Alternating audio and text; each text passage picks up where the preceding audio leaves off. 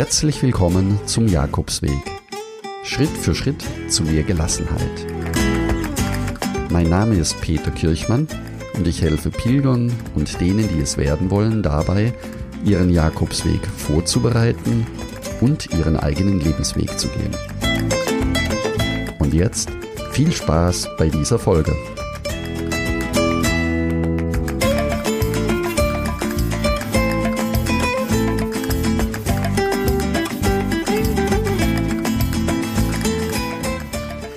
Herzlich willkommen zur allerersten Folge von Jakobsweg.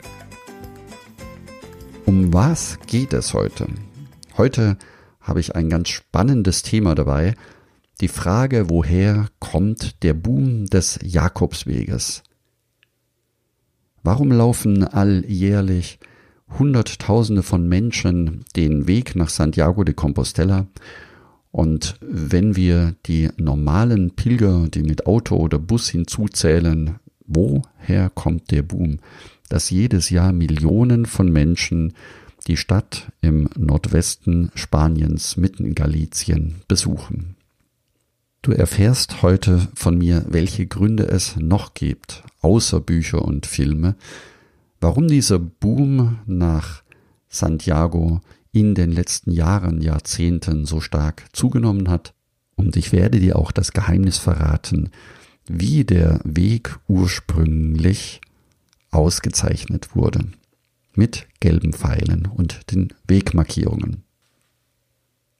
Ich denke, danach wirst du besser verstehen, was die Menschen fasziniert und wie dieser Weg über all die Jahre hinweg immer mehr und mehr Menschen an sich zieht. Starten möchte ich jetzt mit einer Geschichte, die man sich in Spanien erzählt, die genau so sich zugetragen haben soll. Alles begann mit einer unglaublichen Geschichte. Der gelbe Pfeil oder warum ein spanischer Pfarrer eine Invasion vorbereitet. Wir schreiben das Jahr 1984. In Spanien sind die Anschläge der ETA, der Untergrundorganisation im Baskenland, auf dem Höhepunkt angekommen. In einer nebeligen und dunklen Nacht mitten in den Pyrenäen. Grenzschützer der spanischen Guardia Civil sind in der Nähe eines kleinen Grenzübergangs auf Streife. Plötzlich sehen sie mitten im Gebirge eine dunkle Gestalt. Diese bückt sich. Alle 50 bis 100 Meter bleibt sie stehen und bearbeitet irgendetwas auf der Straße. In einer Hand einen schweren Koffer, in der anderen ein Gegenstand, ähnlich einer Pistole. Die Polizisten sind angespannt. Denn auf dieser Route haben sie erst vor kurzem wieder Mitglieder der verbotenen Separatistenorganisation ETA gefangen genommen. Gehört diese Gestalt etwa auch dazu? Langsam und unbemerkt nähern sich die Grenzschützer der Person. Immer noch ist dieser Mann sehr beschäftigt und scheint die Polizisten nicht zu bemerken. Dann erkennen die Polizisten, dass es sich um einen Pfarrer handeln muss. Zumindest trägt er die für einen Priester typische spanische Kleidung dieser Zeit. Inzwischen sehen sie auch, dass er einen großen Farbeimer trägt und einen Pinsel in der Hand hält. Verwirrt verlangen die Polizisten eine Erklärung. Was machen Sie hier mitten in der Nacht? Der Priester antwortet, ich habe eine große Invasion vorbereitet. Die Polizisten nehmen seine Personalien auf.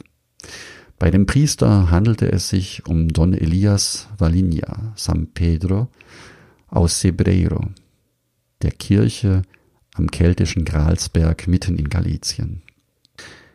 Wer war dieser Priester? Er wurde 1929 in Saria geboren und nach seiner Priesterweihe 1957 übernahm er die Pfarrei von Osebredo. Soweit die Geschichte vom gelben Pfeil. Im Jahre 1965 verfasste Don Elias Valinja seine Dissertationsarbeit über den Jakobsweg. Er schrieb den ersten modernen Pilgerführer Guia del Peregrino über den Camino Frances. Anfang der 80er Jahre fuhr er mit seinen alten Citroën durch Nordspanien, um den Weg voller Enthusiasmus zu kennzeichnen. Sein altes Auto war dabei voll beladen mit großen Dosen gelber Farbe. Diese hatte er der Straßenbaumeisterei des spanischen Verkehrsministeriums abgeschwatzt. Die Farbe wurde damals normalerweise im Straßenbau bei der Kennzeichnung von Baustellen verwendet.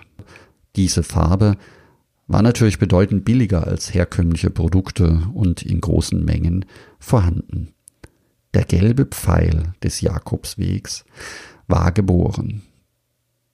Heute sind die gelben Wegmarkierungen auf dem kompletten Jakobswegen in Spanien überall erkennbar. Der Pfarrer hatte damals durch seine Leidenschaft zum Jakobsweg sehr stark dazu beigetragen, dass der Weg wieder in die Erinnerung der Menschen kam.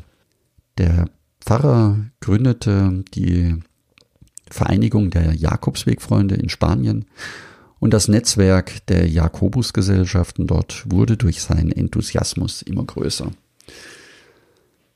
Er besuchte sehr viele Städte, Dörfer entlang des Weges, sprach mit Experten, Bürgermeistern.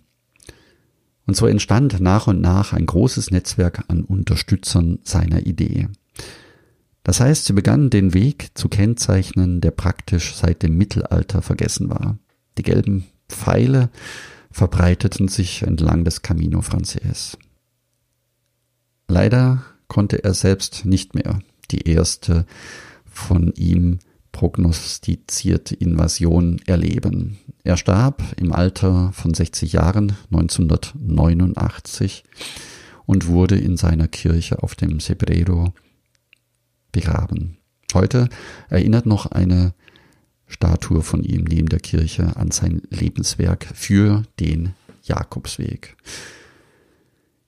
Die Spanier, vor allen Dingen die Galicier, sagen, dass er der Begründer der neuen Jakobsweg-Pilgerschaft geworden ist. Kurzum, der gelbe Pfeil ist zum Markenzeichen des Camino nach Santiago in ganz Europa geworden. Überall auf Straßen, Bäumen, Hauswände und Schildern sind die gelben Pfeile heute zu finden und weisen den Weg nach Santiago de Compostela. Dann machen wir jetzt einen Themenwechsel und schauen auf die vorhin bereits angekündigten Bücher bzw. Bücherlisten. Da haben wir eines der ersten Bücher in der Neuzeit aus dem Jahr 1987 von dem brasilianischen Schriftsteller Paulo Coelho, der das Buch auf dem Jakobsweg geschrieben hat. Zu einer Zeit, als der Jakobsweg kaum Pilger hatte, also es waren unter 500 Pilger, die in diesem Jahr zu Fuß nach Santiago gepilgert sind. Er hat dort sehr viele persönliche Erfahrungen gemacht und danach begann seine Schriftstellerkarriere. Eine weitere Schriftstellerin, die die Älteren unter euch noch kennen, 1991 hat Carmen Rohrbach das Buch Jakobsweg Wandern auf dem Himmelspfad geschrieben. Dann kam 2001 Shirley MacLaine, Der Jakobsweg und 2004 das Buch von Tim Moore Zwei Esel auf dem Jakobsweg, wo er sich und sein Weggefährte, ein tatsächlicher Esel, beschreibt, wie er den Weg nach Santiago geht. Und dann haben wir natürlich für alle deutschsprachigen Leser beziehungsweise inzwischen in sehr, sehr viele Sprachen auch übersetzt, im Jahre 2006 Harpe Kerkeling, Ich bin dann mal weg, der mit Humor und Selbstironie seinen Weg nach Santiago beschreibt. Wenn wir schon bei Büchern sind, werde ich noch eine Buchempfehlungsliste euch in die Shownotes schreiben, also am Ende unten verlinken. Welche Motive haben eigentlich Pilger, die mehrere hundert Kilometer zu Fuß den Weg nach Santiago laufen? Ich habe viele Zuschriften bekommen von euch und habe mal die Punkte, die am häufigsten genannt werden, warum sich Menschen auf den Weg machen, für euch zusammengefasst. Da steht zum Beispiel die Sehnsucht nach Einfachheit, nach einer Auszeit. Ich möchte zur Ruhe kommen oder ich möchte abschalten, ich möchte weg von zu Hause. All das fasse ich zusammen unter der Sehnsucht nach einer Einfachheit oder auch nach der Auszeit. Ebenfalls oft genannt werden persönliche Umbrüche im Leben, zum Beispiel nach einer schmerzlichen Trennung, nach schwerer Krankheit oder auch nach einem Todesfall in der Familie. Das sind oft genannte Punkte, warum Pilger sich an den Jakobsweg erinnern und den Weg gehen möchten. Ein weiterer Grund, den Jakobsweg zu gehen, den viele nennen, ist der Beginn einer neuen Lebensphase. Zum Beispiel nach dem Schulabschluss, nach dem Abitur. Für andere, für die Studenten nach dem Studium, bevor sie in die Arbeitswelt einsteigen, wird in Spanien sehr oft äh, genutzt. In Spanien ist es auch so, dass viele Studenten den Jakobsweg laufen, um auch bei ihrer Bewerbung die Pilgerurkunde mit angeben zu können. Dann haben wir generell als Beginn einer neuen Lebensphase von Menschen, wenn sie ihren, wenn sie ihren Arbeitsplatz wechseln, wird ebenfalls sehr oft genannt oder auch für die Menschen, die aus der Arbeitswelt aussteigen und äh, in die Rente oder in die Pension gehen, als Beginn der neuen Lebensphase den Jakobsweg sehr gerne laufen wollen. Generell kann man sagen, dass die Punkte Suche nach sich selbst, die Suche nach Gott und der Wunsch nach Vergebung der Sünden zu den häufigsten religiösen Gründen gehört. Genauso wie der Wunsch nach Heilung von Körper oder Seele, dass Pilger unterwegs sind, um Heilung auf diesem Weg zu erfahren. Generell gibt es auch viele, die einfach die spirituelle Energie der heiligen Orte spüren wollen, die diesen Weg laufen wollen in dem Bewusstsein, dass vor ihnen über mehr als tausend Jahre hinweg ebenfalls Pilger die gleiche Route gelaufen sind und diese Ausstrahlung des Weges einfach für sich erleben wollen.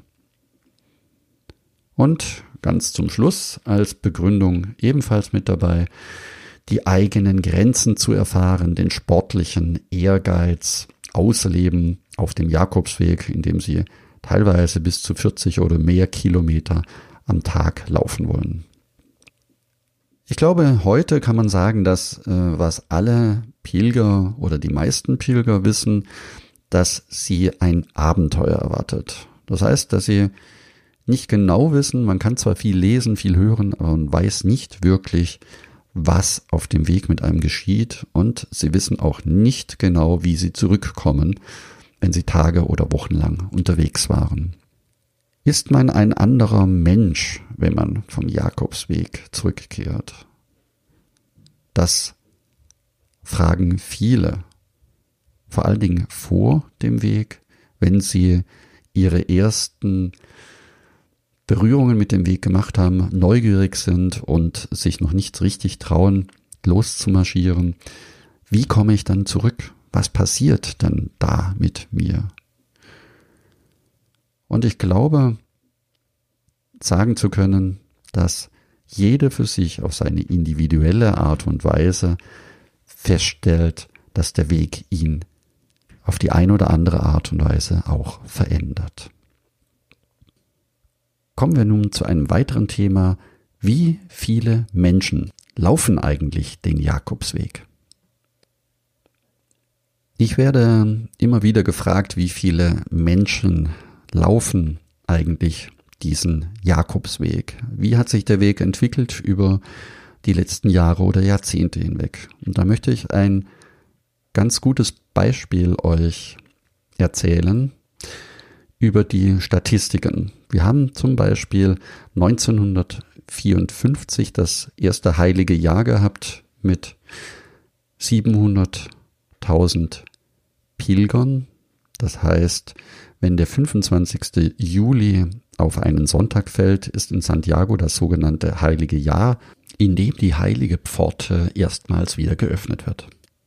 1971, also fast 20 Jahre später, waren es bereits 4 Millionen Pilger, die in diesem Jahr Santiago als Pilgerstätte besuchten. Davon erstmals 451 traditionelle Pilger, die heute in den Statistiken erfasst werden.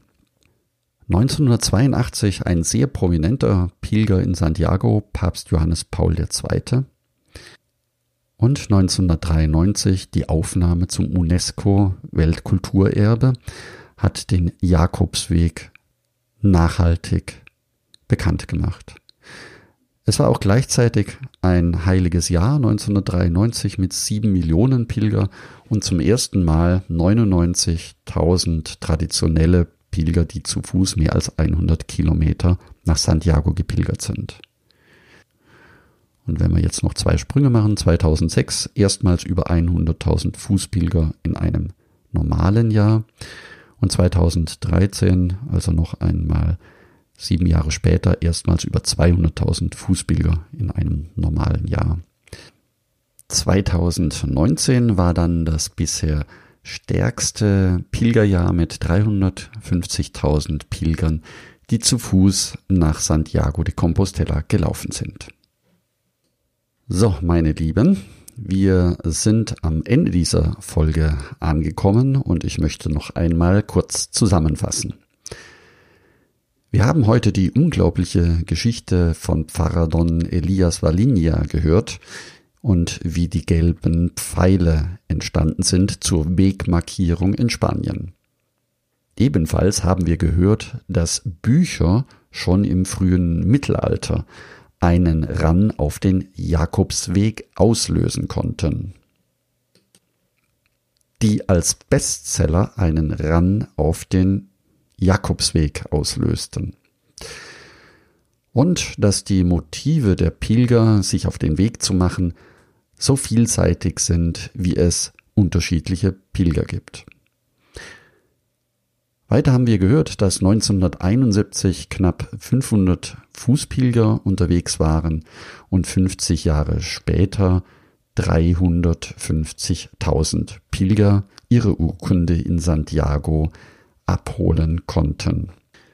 Wenn ihr noch mehr Informationen haben möchtet, dann habe ich euch in den Show Notes verlinkt einmal die Pilgerstatistiken noch einmal die Geschichte des gelben Pfeils und auch etwas zur Historie des Jakobsweges. Die oben erwähnte Bücherliste findest du im Buen Camino Club zum kostenlosen Download. Deshalb gehe am besten jetzt gleich auf buencaminoclub.de und trage dich dort direkt ein. Du kannst dort alles downloaden, was dir wichtig ist. Zum Schluss noch der Spruch des Tages. Chancen sind wie Sonnenaufgänge. Wer zu lange wartet, verpasst sie. In diesem Sinne, wenn auch du mehr über den Jakobsweg erfahren möchtest, höre dir jetzt am besten gleich die nächste Folge an. Und ich freue mich, wenn wir uns dort wiederhören. Bis gleich und buen camino. Dein Peter Kirchmann.